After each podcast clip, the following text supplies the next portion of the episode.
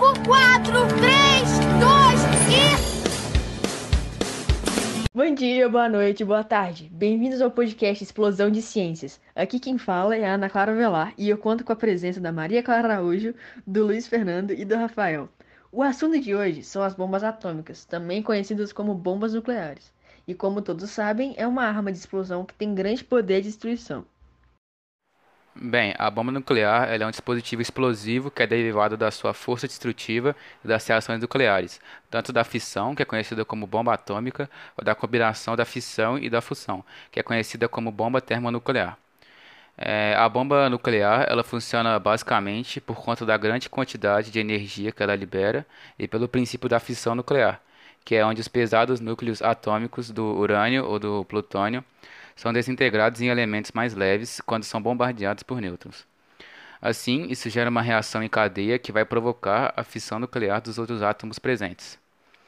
É, Estima-se que atualmente existem pelo menos 17 mil armas nucleares no mundo, basicamente na mão dos Estados Unidos e da Rússia, onde cada um desses países possui 8 mil armas de cada. Porém, ainda existem outras potências que, que detêm esse armamento, tipo Reino Unido, França e Israel.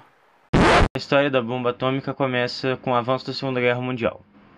Com o avanço da guerra, foi necessário para os aliados desenvolverem armas que fossem mais potentes, para assim causar mais dano nos adversários.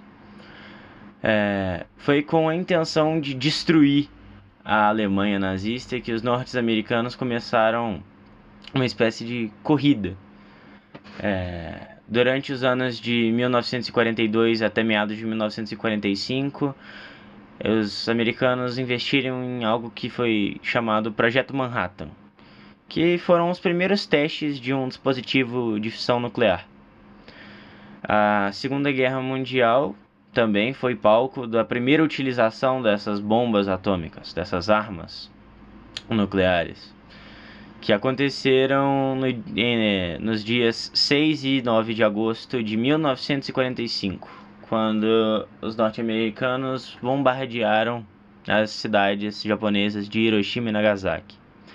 As bombas utilizadas foram conhecidas como Little Boy e Fat Man, por conta de seu tamanho e capacidade explosiva.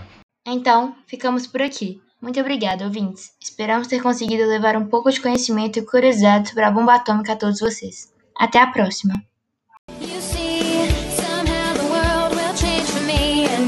wonderful